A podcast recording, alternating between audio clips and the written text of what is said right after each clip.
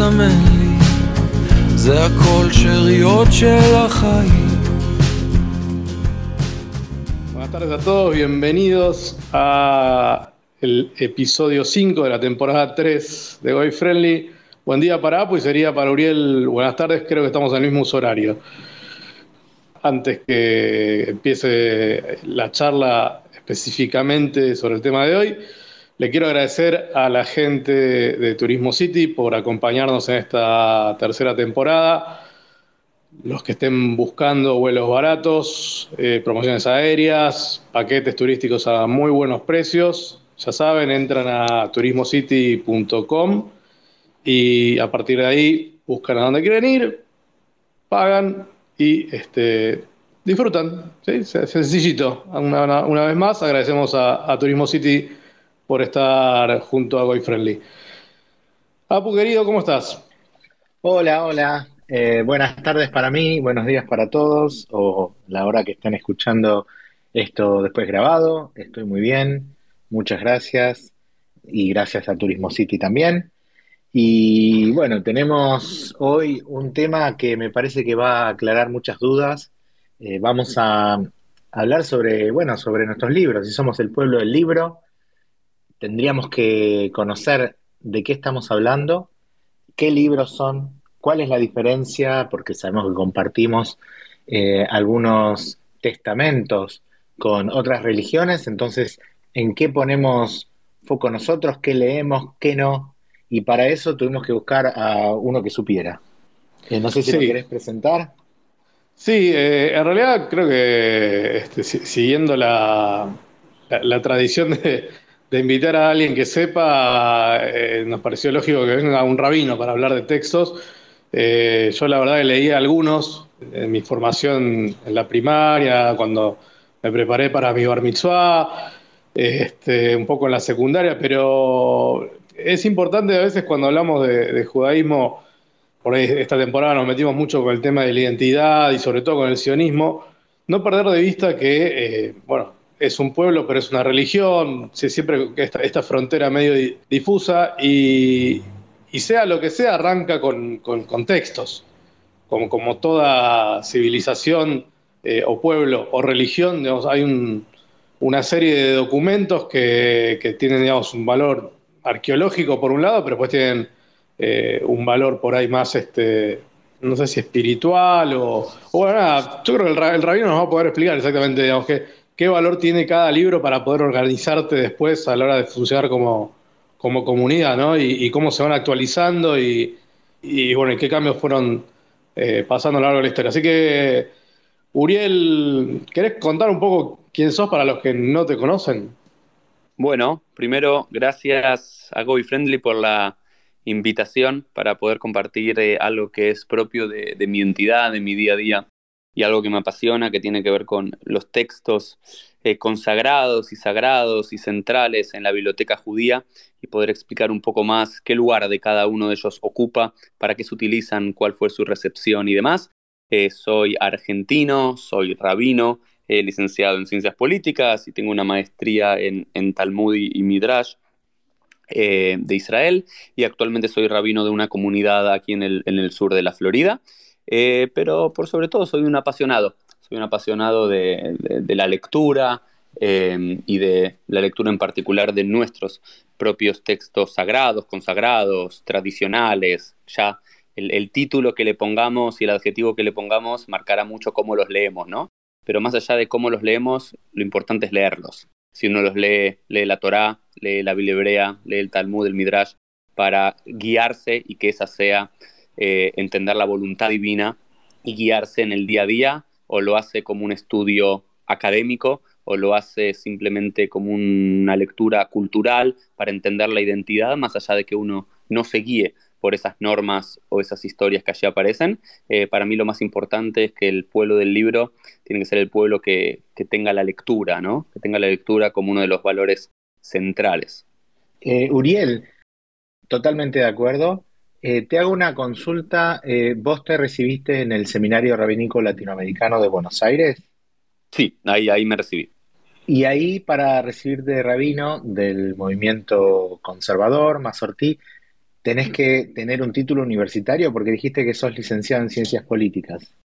Sí, la, la, mayoría, ya empezando desde finales del siglo XIX, comienzo del siglo XX, todas las academias, seminarios, institutos de formación rabínica eh, no tradicional, no del mundo de la yeshiva, comenzó a exigir eh, tener un título académico, especialmente para que sus propios rabinos estén formados en lo que uno podría llamar ciencias seculares, eh, historia, filosofía, filología, y que tuviese las herramientas del mundo académico también para analizar sus propias fuentes y también para ponderar más la figura rabínica, ¿no? que fue una figura bastante denostada por eh, tanto la comunidad judía progresista, iluminista de finales del siglo XIX, como con la comunidad cristiana y europea general que no veía a los rabinos como grandes intelectuales. Entonces, para volver a ponderarlos, comenzó a exigir que tengan una formación académica. Esto, esto que mencionaba Suriel está bueno, pues bueno, eh, el, rabino es una especie de, líder comunitario, cada comunidad busca a su rabino, los rabinos, eh, hay como una especie de fábrica de rabinos, pero el, estándar de cómo se ensambla un rabino fue cambiando a lo largo de, los siglos, y esto no es relativamente nuevo, ¿no? De, que, todos los rabinos, de, por lo menos de cierta extracción, tengan un piso que es que tengan formación eh, universitaria. Y yo le agrego algo quizás que no, es parte del estándar, pero es algo que me gusta tanto de vos como de eh, otros rabinos que estuvieron en nuestro ciclo, eh, que es el, manejo y la capacidad de divulgar en, redes sociales y en, las nuevas tecnologías. Eh, bueno, vos eh, sos el creador de, PLF, es, un podcast que está súper bien para todos los que estén escuchándonos y tengan ganas de, profundizar muchísimo más que lo que podemos hacer desde Goy Friendly, la conversación de Goy Friendly, que es más una inquietud este, y un espacio medio catártico sobre qué es ser judío PLF te lo tomaste con, este, con mucha más, este, eh, casi diría enciclopedismo, sin que sea peyorativo, sino todo lo contrario, con, un compromiso con, la información muy, este, muy lindo, muy, muy sano. Así que aprovechamos también, no sé si, todos los rabinos tendrían que ser así, pero para mí es un, es un plus eso.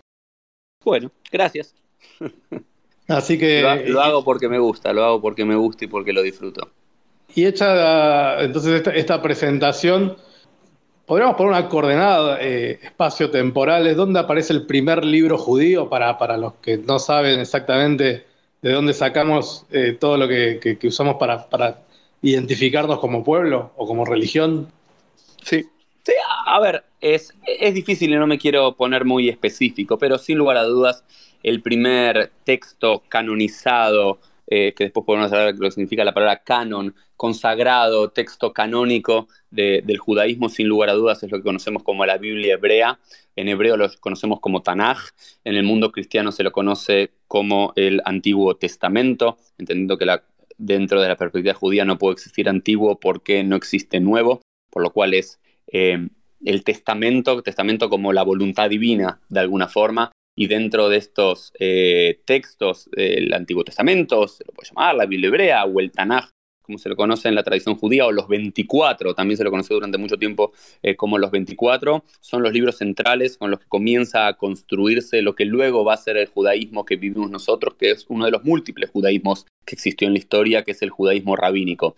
Pero el primer texto, vamos a decir, aceptado por los antiguos israelitas, los judeos, no judíos, que vivían en el territorio de, Judea y demás, texto compartido con el mundo cristiano y con los samaritanos y con otras culturas, sin lugar a dudas es eh, la Biblia hebrea, que se compone de tres secciones, siendo la más importante para el desarrollo histórico judío es el primero, que son los primeros cinco de los 24 libros, que es la Torá, que es el Pentateuco, que se compone históricamente o narrativamente desde la creación del mundo hasta la muerte de Moshe, de Moisés, y es ahí donde se especifican lo que luego se va a ser para la tradición rabínica los 613 mandamientos, porque Torah significa ley. Lo más importante de ahí no son las historias, por más lindas que parezcan, sino que son sus leyes, o por lo menos así fue la recepción judía al respecto.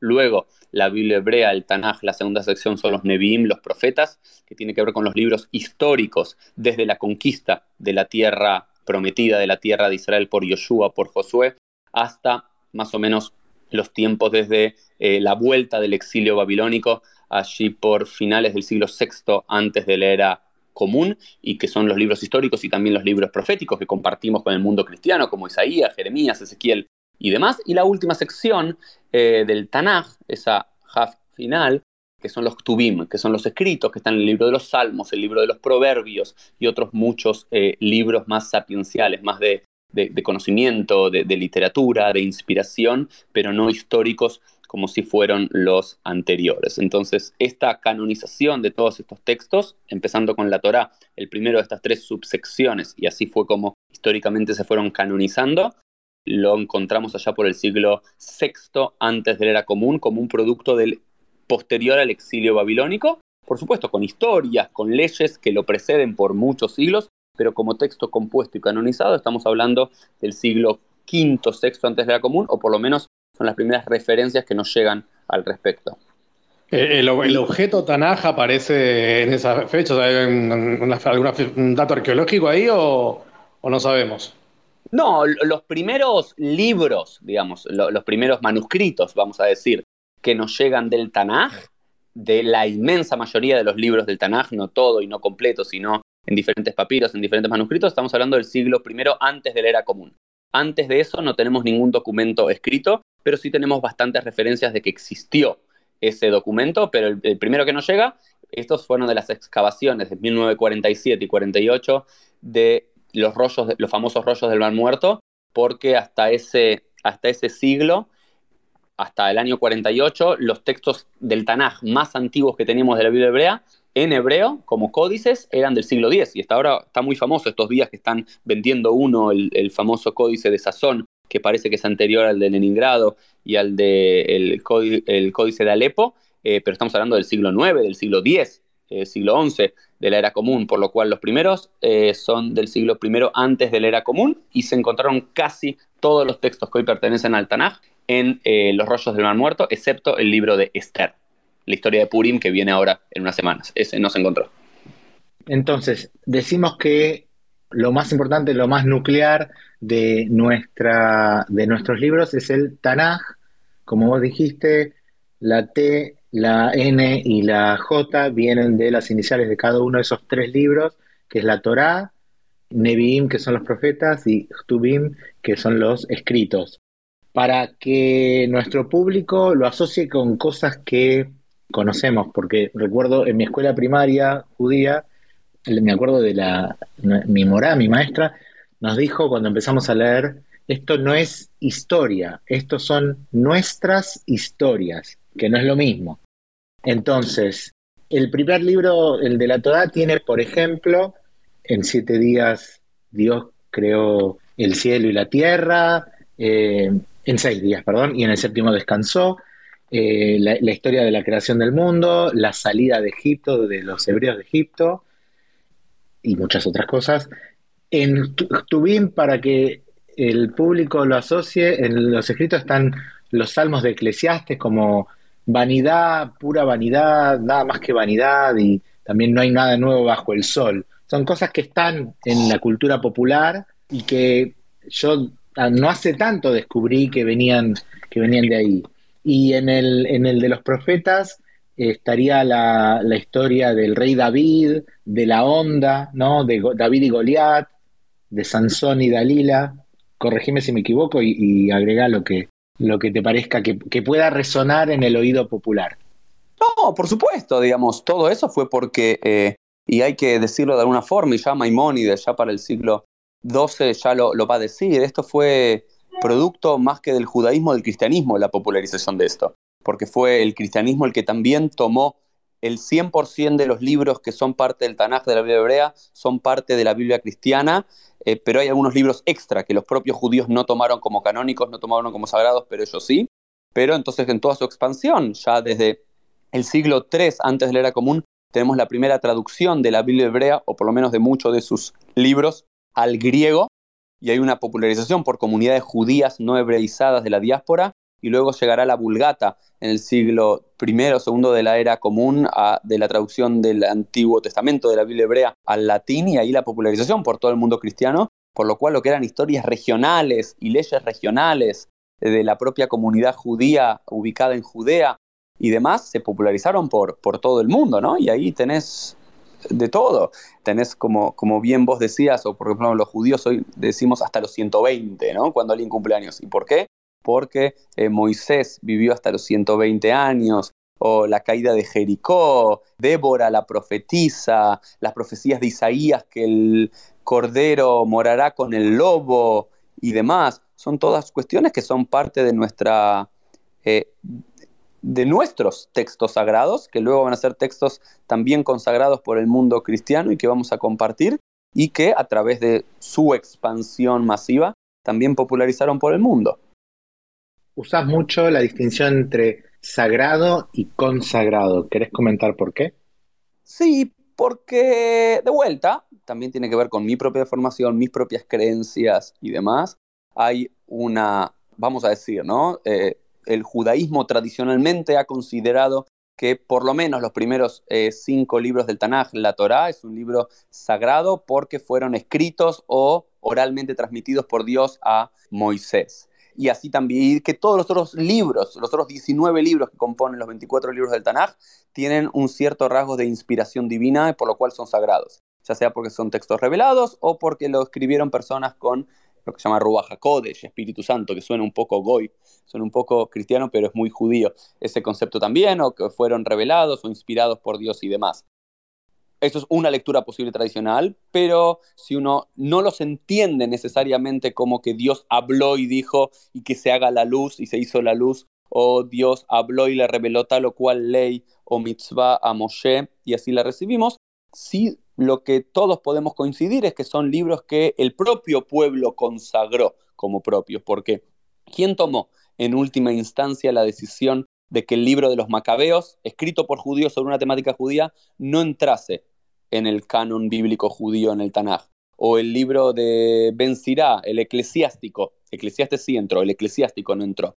O por qué otros libros que sí son parte de diferentes cánones cristianos entraron en sus Biblias cristianas, aunque su origen era de autores judíos para lectores judíos como el libro de Tobías o el libro de Yehudit, entrasen en, los códigos judíos o no. Al final fue una decisión de la propia comunidad judía, como un proceso histórico, cuáles ingresaron y cuáles no, por lo cual son consagrados por la propia comunidad. No es que su santidad venía de los cielos, sino que la propia comunidad dice, bueno, el Cantar de los Cantares es un texto poético que habla de la relación entre Dios y el pueblo de Israel como una relación de amor entre el hombre y la mujer, entra. El libro de Judith, de Judith por este motivo no entra, por lo cual son consagrados.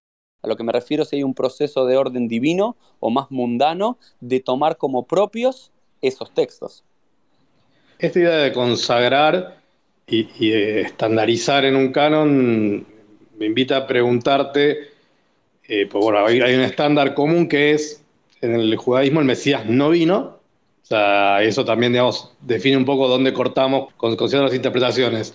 Pues digo, ¿por qué, digamos, el judaísmo llega hasta acá y después a partir de ese momento la, secta después se convierte y se canoniza en, en, lo que es el cristianismo y bueno, la historia que ya conocemos? Después de, Tanaj, ¿qué viene mientras se desarrolla el cristianismo? Bueno, es que quizás es una de las respuestas, por lo menos de ciertos círculos académicos, que el próximo gran libro canónico judío, para simplemente para contarles, el canon eh, viene de la palabra cané. Cané es una palabra hebrea, pero también en español es caña, porque la caña era una medida que se utilizaba para medir cosas. Entonces todo lo que entraba dentro de la caña era canónico y todo lo que estaba fuera no lo era por lo cual de ahí deriva el término, que quizás a los que nos están escuchando les resulta interesante para entender la idea de canon. Y bueno, lo, que pasó es que el Tanaj comenzó a ser el libro de referencia del mundo judío, especialmente la Torá, eh, y un círculo de sabios, de escribas, llamados rabinos, llamados sofrim, exégetas, comenzaron a tomar esta Torá como libro de vida para de ahí derivar la ley, de cómo debían vivir los judíos tanto en la tierra de Israel como en la diáspora y empezaron a escribir al respecto, a pensar al respecto y a debatir al respecto como buenos judíos. Por lo cual, para el, siglo, comienzo del siglo III de la era común, ya para el año 216-220, tenemos el próximo gran texto consagrado de la comunidad judía rabínica, que es la Mishnah. Mishnah significa literalmente repetición o enseñanza, y es un conjunto de libros, en total son 63 tratados, 63 libros, cada uno de ellos que se basa en continuas discusiones sobre diferentes puntos de la ley. Es decir, hay un tratado sobre Shabbat con todas las leyes en relación a Shabbat, pero no es un código legal, sino que es más una guía para que luego los jueces o los rabinos continúen debatiendo sobre la ley en particular. Hay un tratado sobre Sukkot, sobre Sukkah, cómo construir la Sukkah. Tiene que tener tres paredes, tiene que tener dos paredes. Hay un tratado sobre Kiddushin, que significa el matrimonio, la consagración, literalmente. Cómo el hombre debe desposar a una mujer. Hay un tratado que es Ketubá, cómo tiene que estar escrito el contrato matrimonial. Así en total 63 de ellos, cada uno con cada uno de los grandes puntos de la ley judía, lo que se conoce hoy en día como la alajá. Ese sería el texto, que fue una compilación de discusiones de por lo menos siglo, siglo y medio eh, de rabinos que se, eh, se publica, ya sea de forma oral o escrita, y hay discusión al respecto, hacia comienzos del siglo III de la era común, y comienza a ser el segundo gran texto estudiado por los judíos. Los, los judíos estudian la Torá principalmente y algunos otros libros del Tanaj, pero principalmente la Torá y luego la Mishnah. Para poner entonces en contexto, o sea, todos los judíos nos guiamos con la lectura semanal de la Torá. Cuando termina esa lectura hay una fiesta que se llama Simchat Torah, pero como decía Suriel, el resto de los libros por ahí en la, primaria, los, que fuimos a alguna escuela judía sabemos que tenemos que leer determinadas cosas, pero que tampoco se hace en profundidad, ¿verdad? Entonces que la Torah es, es preponderante. Y esta Mishnah la ubicamos más o menos del siglo III de, la era común, o sea, no, usamos a, Cristo como referencia tampoco, este, ya lo, irán notando. Es entonces, digamos, como una especie de biblioteca de uso cotidiano, en, principio. No es, no es un texto para, para, estudiar, sino para, para, saber cómo hacer las cosas, ¿no?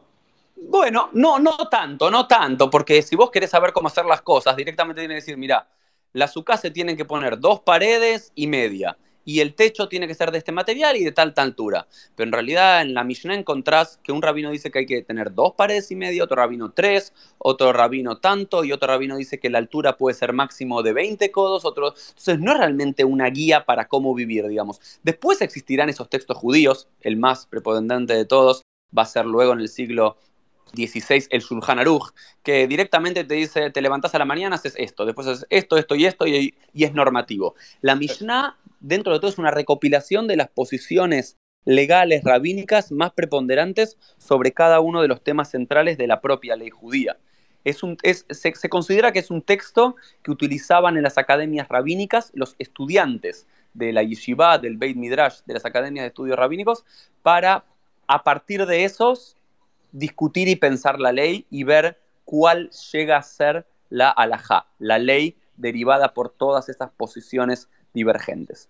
O, sea que un, judío no es que dice, bueno, ¿cómo quiero ser judío? Agarra la Mishnah y se puede leerla para saber cómo hay que hacer. Es más que nada un material de consulta para los, los, estudiantes del rabinato, la, la, yeshiva, perdón. Y más o menos cuánto tiempo te imaginas que, llevaría leer de punta a punta uno y otro. O sea, tenemos el Tanaj por un lado, la Torah sabemos que en un año la podemos leer, leyendo un poquito por semana. Este, el, el entero y, la Mishnah, ¿cuándo llevarían? Bueno, ahí, ahí, ahí depende, ese, depende eh, cuánto lees vos. Si vos lees, eh, si, si, tenés 24 horas del día, dormís 8 horas, trabajás 8 y 8 horas lees, y te lo digo, lo vas a poder hacer rápido, pero digamos, acá es todo oral, es muy difícil de, decirlo, digamos. Eh, pónganse los dedos de la mano y desde donde el dedo pulgar al dedo índice, y un poquito menos que eso, ese es el Tanaj. Pero después la Mishnah, tenés que poner como las manos mucho más extensas una de la otra donde está para poder leerlas. Eh, nunca hubo una periodización de cómo estudiar eh, la Mishnah, porque tampoco, nunca existió la idea de que hay que estudiarlo de punta a punta, ¿no? Pues dices, ok, quiero saber las leyes de Shabbat. Ok, voy al tratado de Shabbat y estudio esto. Quiero saber las leyes de cómo hacer el ceder de Pesach, la, noche de, de Pesach de las Pascuas judías, cómo celebrarla vas al Tratado de Pesach, al último capítulo en particular, y lo estudias. En base de eso derivás cuestiones, porque después en última instancia la Mishnah fue fagocitada, fue comida por el Talmud, que es el comentario por excelencia de esa Mishnah. Eh, para tratar de entender cómo derivar la ley de eso. Pero todo depende de cuánto estudias. Hay un proyecto que es estudiar una página del Talmud por día. Y si estudias una página del Talmud por día, hay 2.711 páginas en su edición desde el siglo XVI, eh, final del siglo XV, perdón, y te tarda siete años y medio. Y, la Torá hoy la leemos en un año. Pero había una costumbre en la tierra de Israel del siglo I, segundo de la era común, tercero, que era leerlo en tres años y medio la Torah. Por lo cual siempre depende cuánto le dedicas a la lectura. Sobre el tema este de la lectura, eh, quería rescatar un par de apuntes, y esto por lo que estuve leyendo. No había otro pueblo de la antigüedad que tuviera tan codificado y tan escrita su mitología. Sí había algunas eh, tabletas de arcilla y, y también papiros, pero el libro sagrado, así tan escrito como nosotros tenemos la Torá y después el Tanaj y todo eso, en la antigüedad no había. A su vez, primero en el siglo I, después de la caída de Jerusalén, ante los romanos, se escapan, con permiso de los romanos, a, a Yavne, los eruditos de la época, y fundan esto que vos correctamente llamaste el judaísmo rabínico, porque al caer el templo donde iban a llevar las ofrendas, el gran templo de Jerusalén, ya no hay posibilidad de una religión estatal y, con, una sede central y un sumo sacerdote. Entonces reconstruyen la religión judía en base a los libros. Y un rey judío, que no sé si era rey o... Ahora se me, se me están mezclando las, las épocas, pero dictamina que todo eh, adulto judío tenía que mandar a sus hijos a estudiar. La educación primaria se hizo obligatoria. De esa manera se fue generando a lo largo de cinco siglos una minoría, minoría porque mucha gente simplemente no podía darse ese lujo y fueron abandonando la religión, otros no querían, pero una minoría muy educada en un mundo completamente de analfabetos. Sí, una sola, me animo, y, perdón por usar el término corrección, eh, pero no, no había rey judío para, para esa época. Quizás estás haciendo referencia a Rabbi Yohanan ben Zakkai como el gran rabino, sí. o quizás estás haciendo también referencia, es algo muy importante que, que sí hay un intento, por lo menos en las fuentes rabínicas, y no sabemos cuánto de historicidad tienen o no, de un eh, proceso muy grande de alfabetización y de que haya eh, escuelas en cada poblado judío ya desde el siglo II de la era común y el judaísmo rabínico eh, se dedicó, era como, eh, lo podríamos llamar una suerte de maestros rurales. Los rabinos eran maestros rurales, maestros que iban de lugar a lugar a enseñarle a los chicos primero a conocer la Torah de memoria, tal como hoy en el mundo musulmán eh, todo joven debería conocer el Corán de memoria y memorizarlo, así era la educación judía. La propia Mishnah nos dice que a los cinco años los chicos tenían que aprender la Torá y de, los cinco a los diez años lo único que hacían era estudiar la Mikra, estudiar el Tanaj de memoria. En cinco años deberían poder memorizarse todo el texto, entendiendo que también tener enfrente el texto era muy caro, por lo cual era todo oral para poder saberlo. Y después de los a los 10 años comenzaban a estudiar la Mishnah. Comenzaban a estudiar cada uno de estos 63 tratados para entender los debates legendarios de los rabinos y sus posturas principales sobre un tema. Y luego se habla que a los 15 años ingresaban a estudiar el Talmud. Eh, ¿Qué era el Talmud? El Talmud al comienzo no era un texto, ¿no? El Tanaj es un texto, la Mishnah es un texto. El Talmud significa estudio.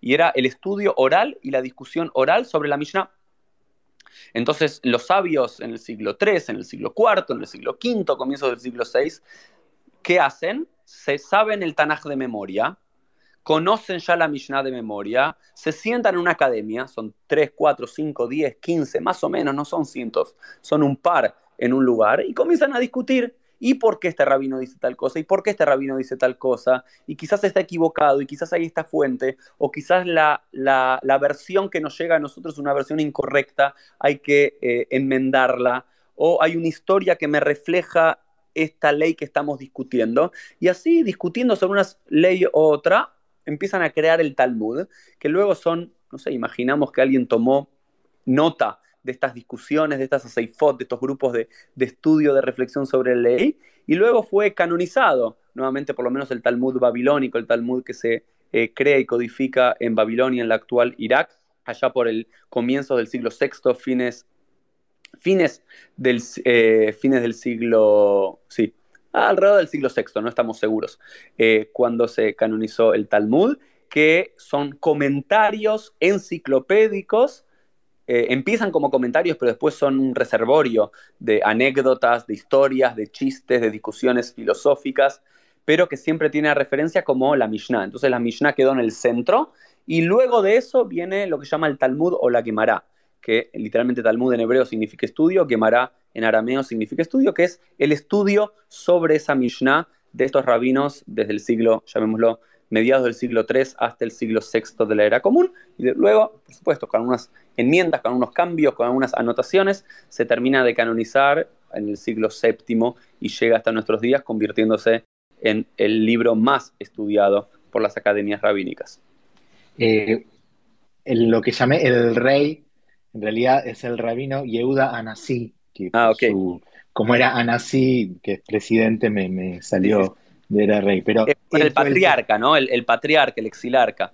Claro, claro. Él fue el que, aparte de compilar la Mishnah, eh, hizo obligatoria la educación. Y el que vos mencionaste, Rabbi Hanan Ben Sakai, es el que se llevó a los eruditos a Yavne, de Jerusalén a Yavne, y fundó en el año, después del 70, después de la era común, el judaísmo rabínico. Me, eh, me viene muy bien que estén hablando de tantos rabinos viajando, yendo de acá para allá porque bueno, tenemos que agradecerle también a la gente de Pax Assistance por acompañarnos también en esta tercera temporada.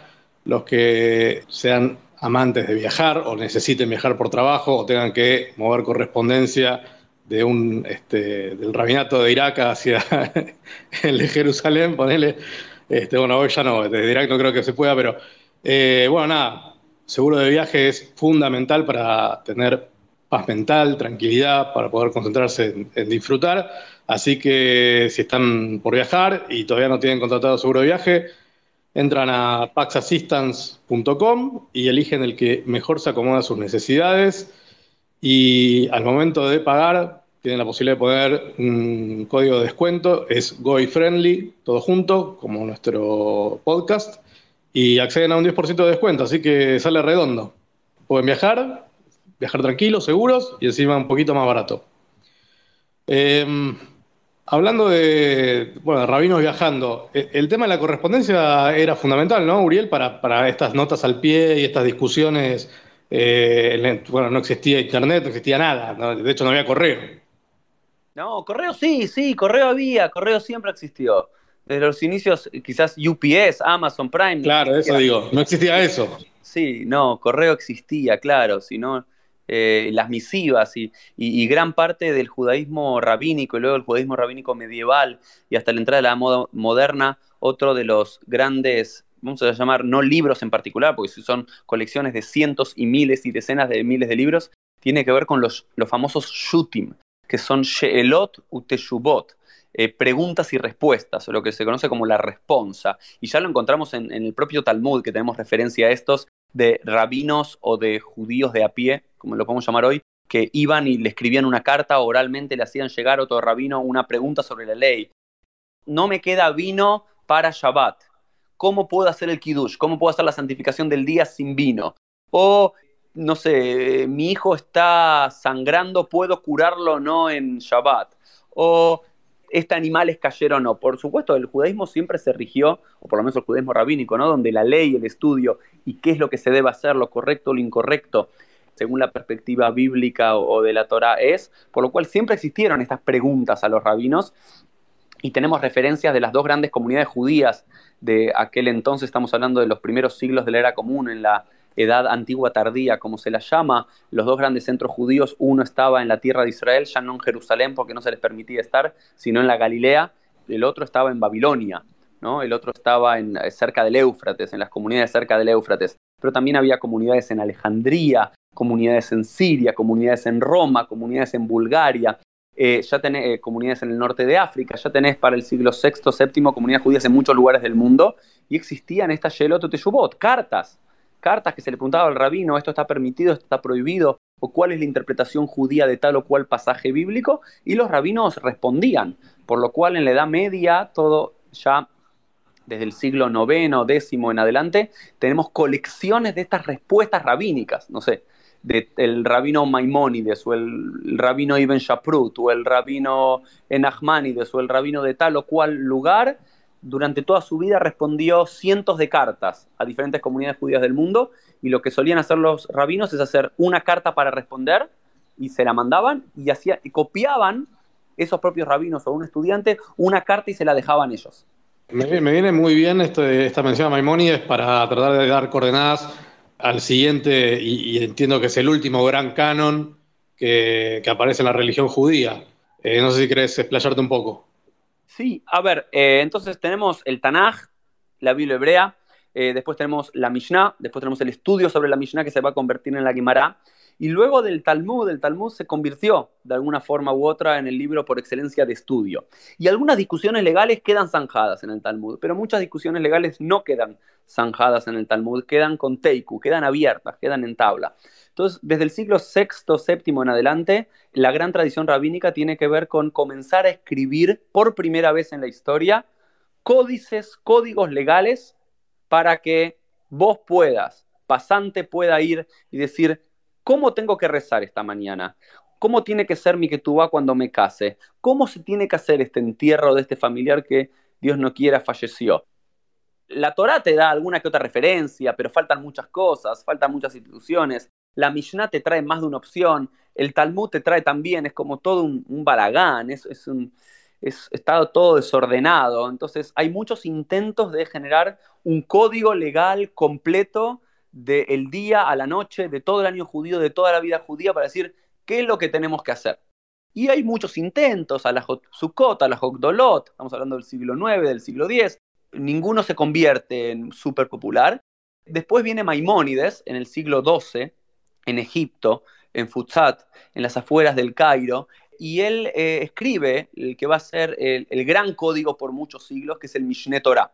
El Mishneh Torah literalmente significa la segunda Torah él entendía que había que estudiar los cinco libros de Moisés, la Torá, y luego su código legal, y la Mishnah y el Talmud ya te lo podía saltear porque él te organiza, te ordena y te explica toda la vida judía.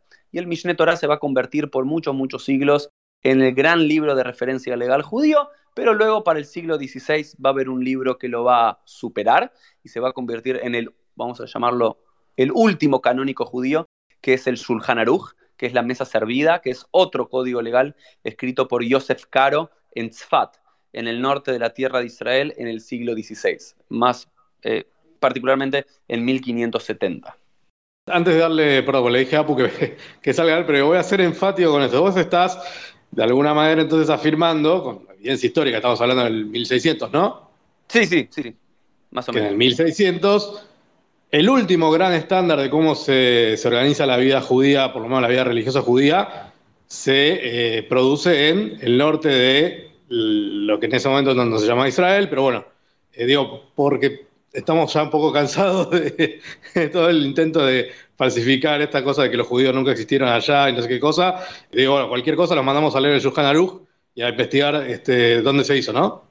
No, pero es, está, de vuelta, no, no, no me quiero meter muy político, lo mío es religioso histórico, pero eh, nadie puede en ningún momento dudar que siempre hubo presencia judía en la tierra de Israel, hubo muy pocos periodos de tiempo donde hubo una expulsión masiva de los judíos de Jerusalén, pero en todo lo que es el territorio eh, palestino-israelí, cada uno le, pone el nombre que quiera, siempre existió eh, población judía, la ciudad de Tzfat, eh, de Safed, en el norte la tierra de Israel, fue una ciudad sagrada, especialmente desde el siglo XVI en adelante, era la ciudad de los místicos, también tenías la ciudad de Tiberias, que ya desde el siglo II-III de la era común es el gran centro de estudio rabínico, y luego la ciudad sagrada de Hebrón, y luego Jerusalén. Tenés evidencias históricas, en el 363 se intenta eh, reconstruir el templo de Jerusalén con permiso del emperador Juliano. En el 614 son los judíos, hay 20.000 judíos que ayudan a los persas a conquistar eh, Jerusalén de la mano de los bizantinos, ya el 638, cuando los árabes conquistan la ciudad, también se le da privilegios a la comunidad judía. Estaban los famosos Ableit Zion, los dolientes de Zion que vivían en Jerusalén. Están los textos de Benjamín de Tuleda del siglo XII de comunidades judías en toda la tierra de Judea. No, tiene ni sentido discutir. Sí, evidencia sobra. Bueno, eh, lo, bueno de haber traído un rabino que tiene mucha evidencia además como invitado. Apu, dale, eh, pero te había pisado yo. Sí, no, solamente quería referirme al comentario de que el Talmud es todo un, dijiste, un balagán, un lío, no es una codificación clara de a esta hora hace tal cosa, en este momento hace tal rezo, sino que son discusiones. Y otra cosa que tengo entendida es que es el único texto sagrado o consagrado entre las religiones por lo menos las que, las que yo conozco, que mantiene la visión del que perdió la discusión. O sea, dice el rabino Hillel dijo tal cosa y el rabino Shammai dijo tal otra, y en las que no terminan en empate, igual dejan la postura y la visión del que finalmente no, no le dieron la razón. Y que eso es algo muy importante para el entrenamiento mental de mucha gente que surgió o que en su juventud eh, estudió el Talmud, después se dedicó, me acuerdo un premio Nobel en física que contaba, estudiar Talmud me sirvió para abrir la cabeza a que cada asunto puede ser encarado desde distintos puntos de vista. Eh, yo en eso, Apu, no soy tan apologético como vos, perdón que lo diga.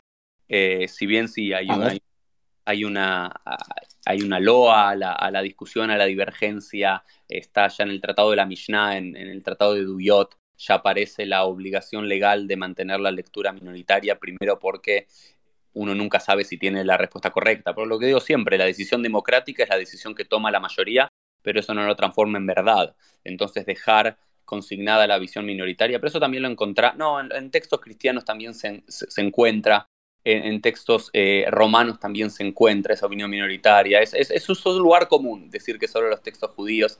Pero lo, que, lo, que, sí es verdad, Apu, y ahí, me parece que hay que apuntar, es que hubo, a diferencia del mundo cristiano y demás, que siempre fue nuestro, nuestra parte, ¿no? Durante toda la Edad Media y demás en gran parte del mundo, siempre sí hubo un privilegio y una responsabilidad en la comunidad judía en lo que llama Talmud Torah Keneged Kulam. Una de las ideas básicas del Talmud es que el estudio de la Torah es el más grande o equivale al cumplimiento de los otros 613 mandamientos, por lo cual la escolarización, la alfabetización, el estudio, la divergencia, eh, fueron valores fundamentales y que lo encontramos, y te voy a decir, incluso en el Sujan Aruj, incluso el Sujan Aruj que trata de poner, decir, bueno, y al final del día, esta es la alajá de todas las posiciones legales que encontramos en la misión en el Talmud, en los comentaristas medievales que llaman Rishonim y demás, esta es la postura legal que tenés que hacer, muchas veces el propio autor, el Mejaber Yosef Caro, pone una opción y, hay quienes dicen también esta opción. Y no solamente eso, él era sefaradí, él venía del mundo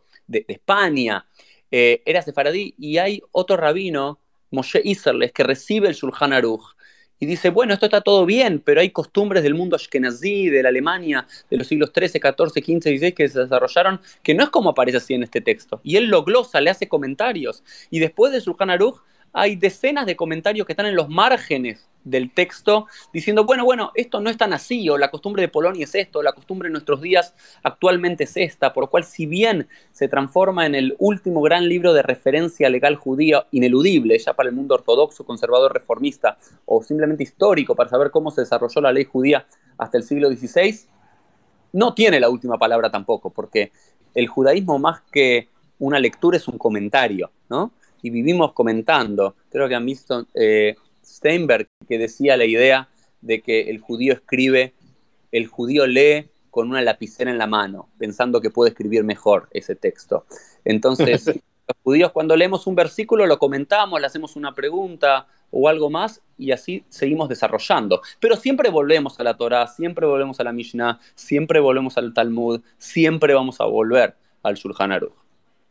Uriel, em, nada, me viene excelente como pie para preguntarte si te imaginas una instancia donde, sobre todo por, la exposición de un montón de, novedades científicas, eh, para las cuales el Surjan Luz claramente no va a estar preparado, como, no sé, te pongo cosas de ciencia ficción y no tantas, digo, eh, la primera sinagoga en Marte, dentro de, ponele, 50 años, puede pasar.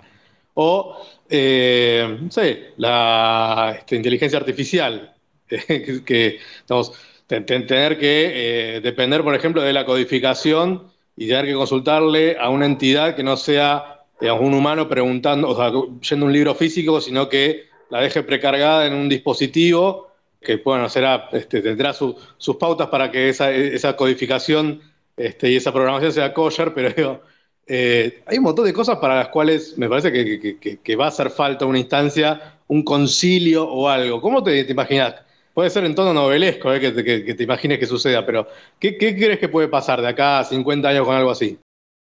No, yo creo que ya con, lo dividido que estamos la, comunidad judía, con lo diversa que, está, con las diferentes interpretaciones que cada uno del judaísmo conservador, reformista, ortodoxo tiene sobre cada uno del lugar que hay que darle en nuestra biblioteca y en nuestra vida y en nuestra práctica a, textos que fueron escritos en siglos pasados en otros lugares, creo que esta idea de, de concilio es una idea muy, muy cristiana, ¿no? De todos nos venimos juntos, todos los cardenales y decidimos tal o cual cosa, imponemos a tal a cual papa.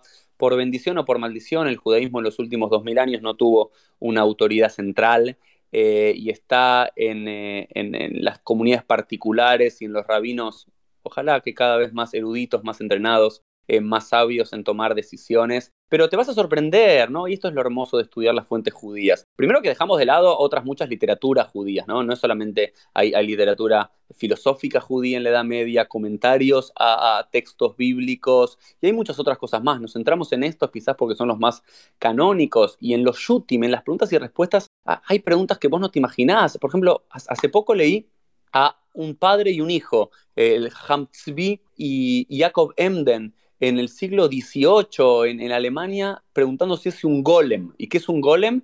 Es eh, la creación como inmaterial de, arcilla, de tierra, insuflada vida, puede contar o no para el Minyan. Se hacían una pregunta lógica. ¿Pueden contar o no para el Minyan? Si yo estoy acá y creo un golem de repente, o tengo una inteligencia artificial y lo Eso te iba a decir, una, inteligencia. ¿Suma o no suma? Eso, o por ejemplo, rabinos que en la víspera de Shabbat no tenían comida en el Talmud y hacen así con los dedos más o menos y crean un cabrito. ¿Es kosher o no es kosher? ¿Se lo puede comer o no se lo puede comer? Entonces, es eh, más allá de dar la respuesta, que si quieren se las puedo dar, la que dicen Jacob Emden, o el Talmud, qué se puede hacer con eso o no. O por ejemplo, la discusión es si ese golem que se creó de la nada, como el famoso golem de Praga, eh, del siglo XVI de la nada de Praga, ¿se lo puede matar o no? ¿Es ético matar o no? Porque se lo considera vida o no. Entonces, el judaísmo al ser tan rico y al ser una tradición literaria, ustedes se van a sorprender que la inmensa cantidad de preguntas que nos podemos hacer hoy encuentran de alguna forma u otra ya preguntas similares, por supuesto que no iguales, pero preguntas parecidas en siglos muy pasados que nos pueden ayudar a encontrar respuestas semejantes. Sí, yo siempre le digo a mi hijo, a mis hijos, que lo importante es saber las preguntas, es tener las preguntas correctas, es hacer una pregunta interesante. La respuesta después uno puede averiguar, más ahora teniendo Google, una respuesta la, buscas, pero saber cuáles son las preguntas que hay que hacer y cuáles son las, son las preguntas que uno tiene que hacerse, eso es lo más difícil. Eh, y hablando de preguntas, puede ser que el cristianismo pone énfasis en los profetas y nosotros no tanto. Sí, sí, bueno, bueno, eso fue uno de los grandes, vamos a llamarlos eh, parteaguas, ¿no? ¿no? No sé, lo estoy traduciendo en mi cabeza del inglés. Pero cuando uno ve el énfasis en los textos cristianos y ya comenzando en los evangelios, que se cita mucho más a Isaías que otros textos y demás, si bien todo el Tanaj, que incluye a los libros proféticos y demás, en la tradición judía tienen un lugar tanto en el estudio como en la práctica secundario, ¿no? Porque, de vuelta, nuevamente, todo judío promedio va a la sinagoga por lo menos los sábados a la mañana, vamos a decir, imaginemos, o por lo menos así era en la edad antigua, y por lo menos estudiaba todos los años la Torah completa, el Pentateuco, la ley. En relación a la sección de los profetas, estudiaba lo que se llama la Aftará, que es una parte, un par de versículos de diferentes profetas para tener una idea general, pero nunca fue parte de la currícula central judía, y eso creo que se lo debemos a que los judíos querían eh, separarse un poco del mundo cristiano que empezó a privilegiar los profetas, tal como ellos privilegiaban los profetas, nosotros comenzamos a privilegiar eh, la Torá, la ley sobre las profecías, porque muchas de esas profecías hablaban del mundo venidero, del mundo mesiánico, de la resurrección, que si bien son todos conceptos que en el mundo judío lo tenemos, tenemos la idea del Mashiach, tenemos la idea del Olam Abba, del mundo venidero, de Tchiat Amitim, de resurrección de los muertos, no, no ocupó un lugar central ni en el pensamiento ni en la práctica judía, como sí en el discurso y en la vida cristiana durante toda la Edad Media. ¿Es bueno, es malo? No sé, pero es, es lo que es. ¿no? O sea, lo que estás diciendo es que el cristianismo enfatizaba los profetas porque eran los que indicaban que ya estaba escrito que el, Mesías iba a venir de esta manera, eh, que iba a pasar tal cosa, y era una manera de mostrar Jesús vino como lo demuestra el Antiguo Testamento. Y nosotros, al no considerar que el Mesías vino todavía, no le damos, o tal vez por oposición a ese énfasis que daba el cristianismo, no le damos ese énfasis. Exacto, es un texto sagrado, sí, seguía siendo, siendo parte, pero nunca leí ninguna currícula ni del siglo III, ni del siglo X, ni del siglo XV, ni del siglo XX o XXI judío en la historia que le dé mucho énfasis a, los profetas. Y es más, el judío promedio, tanto de escuelas seculares como eh, religiosas y demás, conoce poco los libros proféticos. Y lo poco que conoce es esa sección que se llama la que se lee en Shabbat a la mañana, pero es una sección muy muy pequeña de los profetas.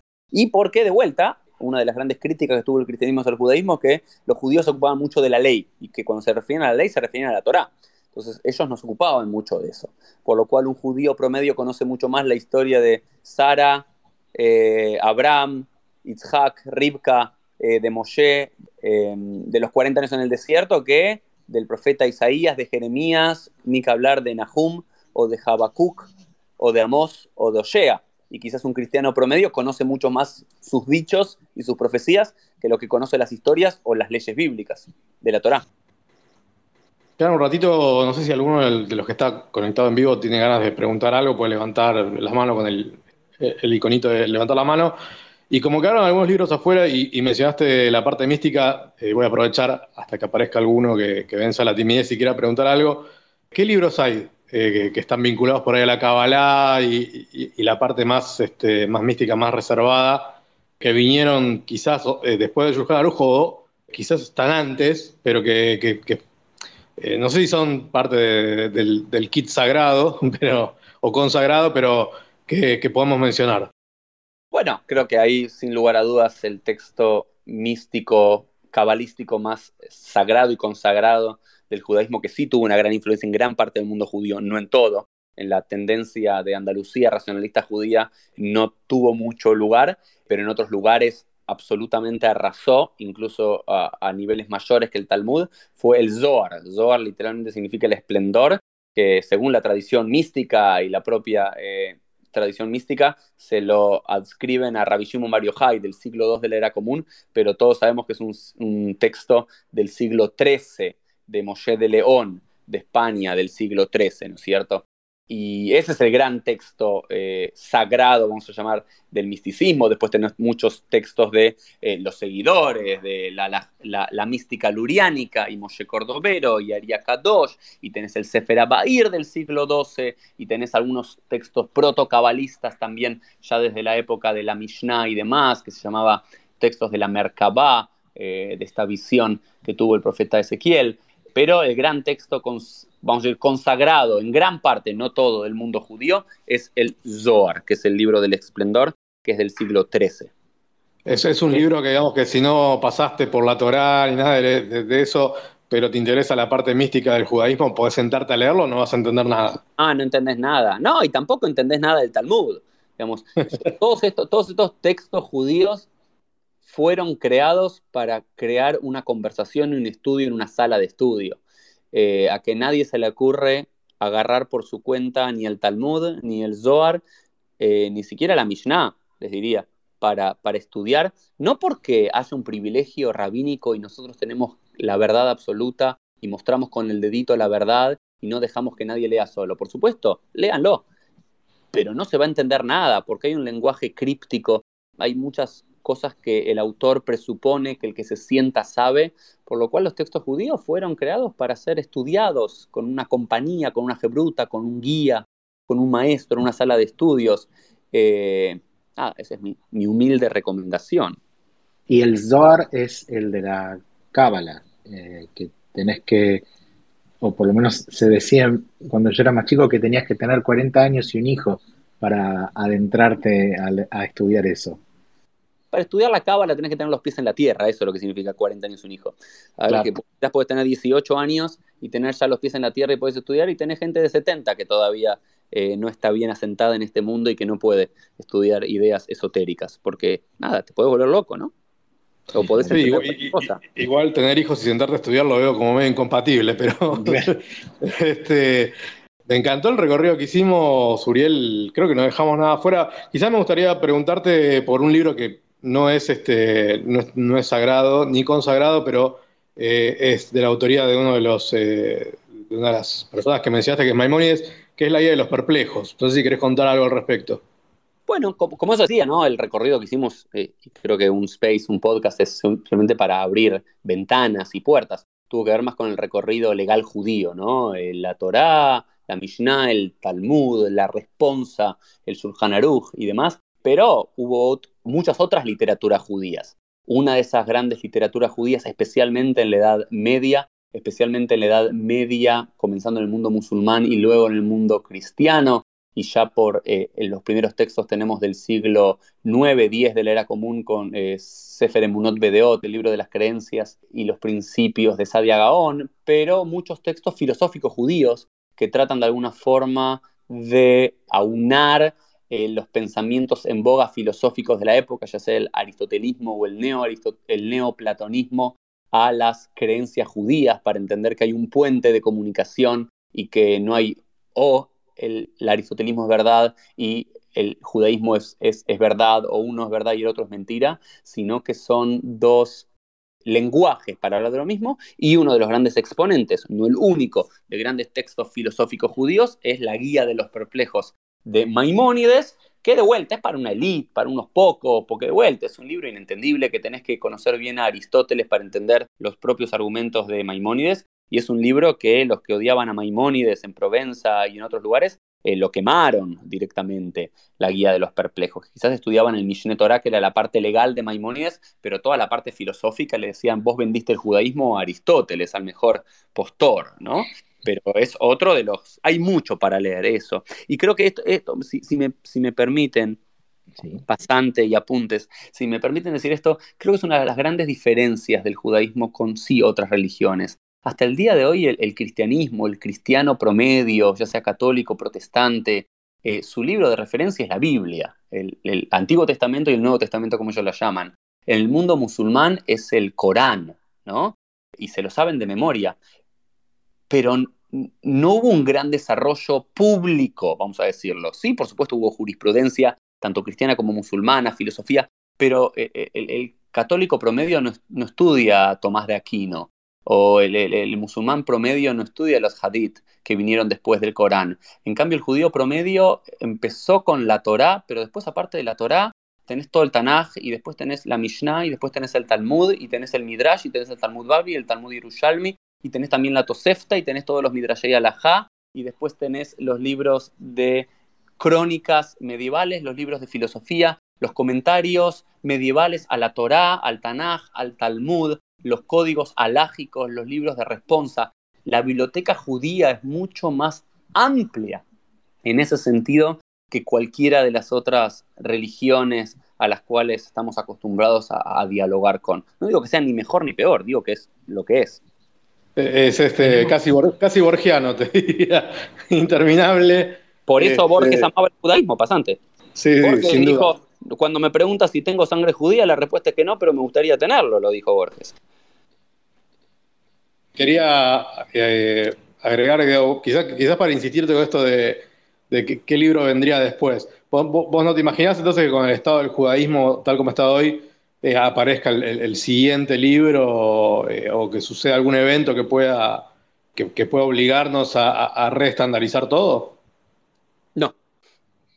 Así, así tajante, ¿no? O sea, cortamos en el Shulchan Aruj y nos va a servir por los próximos mil años.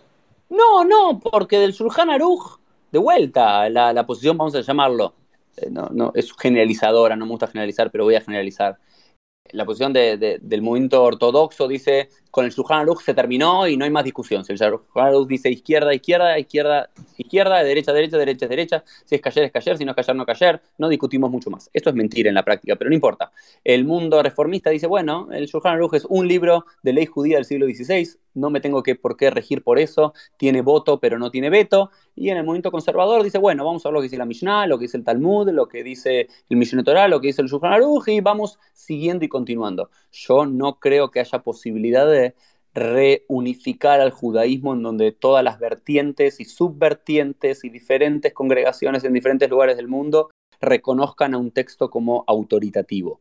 Eh, ni ahora, ni en 100 años, y tampoco creo que valga la pena, ¿no? Sí creo, y si es una cuestión de voluntad, eh, si ahí me preguntas pasante, creo que sí, todas las comunidades judías del mundo deberíamos tener uno, dos, tres principios básicos de cuáles son los límites.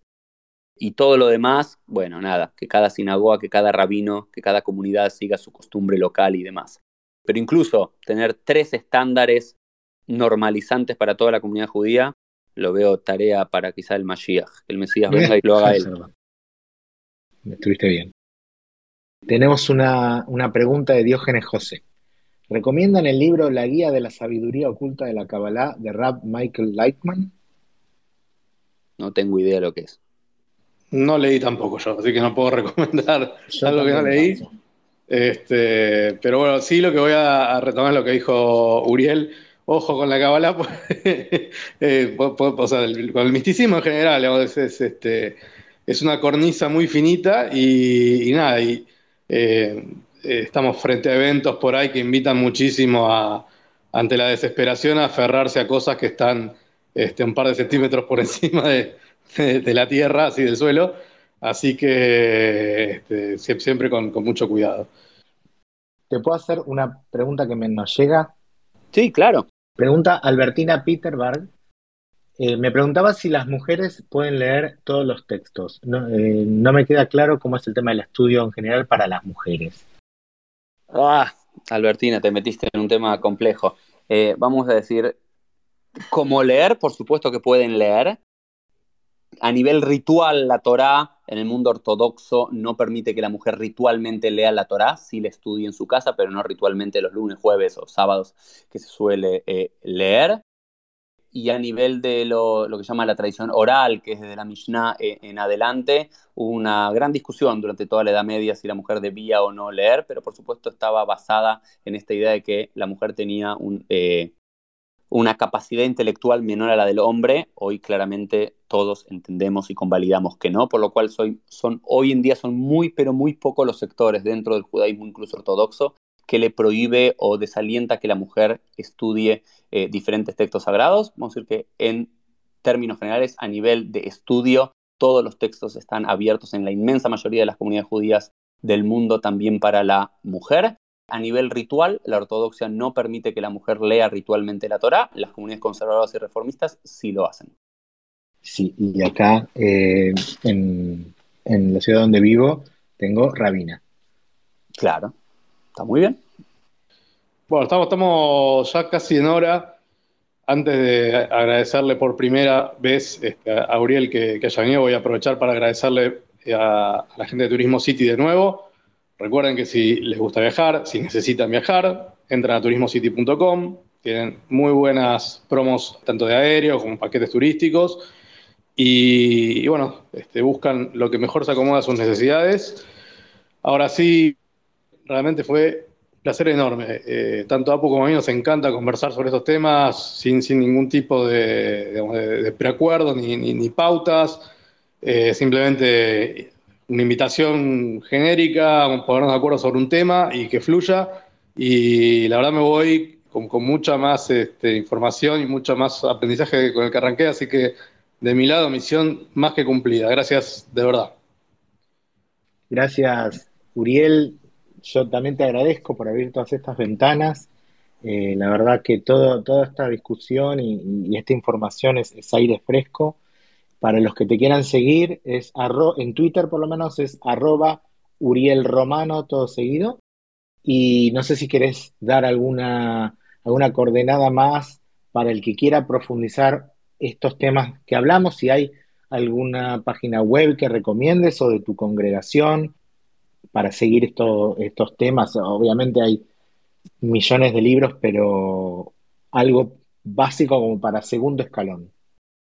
Lo que yo recomiendo y lo que digo siempre, primero, gracias por la, por la invitación, por pensar en, mí para poder hacer esta, esta guía, ¿no? Como el famoso guía de los perplejos de, de Maimónides con mucha más humildad, una, guía para tratar de entender la, biblioteca judía, ¿no? Y que siempre digo esto, ¿no? ¿Qué, es lo que representa un hogar judío?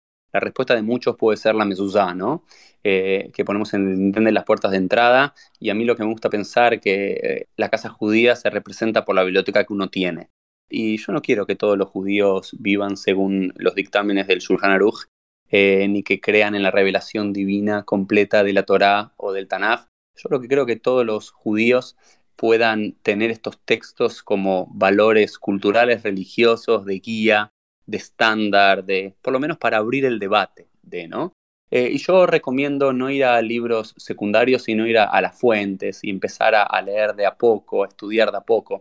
Y hoy tenemos a disposición algo que nunca tuvimos en la historia. Los, los libros siempre fueron caros, los libros muchas veces no estuvieron traducidos al español y al inglés. Hoy tenemos todo traducido. Lo que recomiendo es una página de internet que es Cefaria, que literalmente significa biblioteca, cefaria.org, S-E-F-A-R-I-A.org,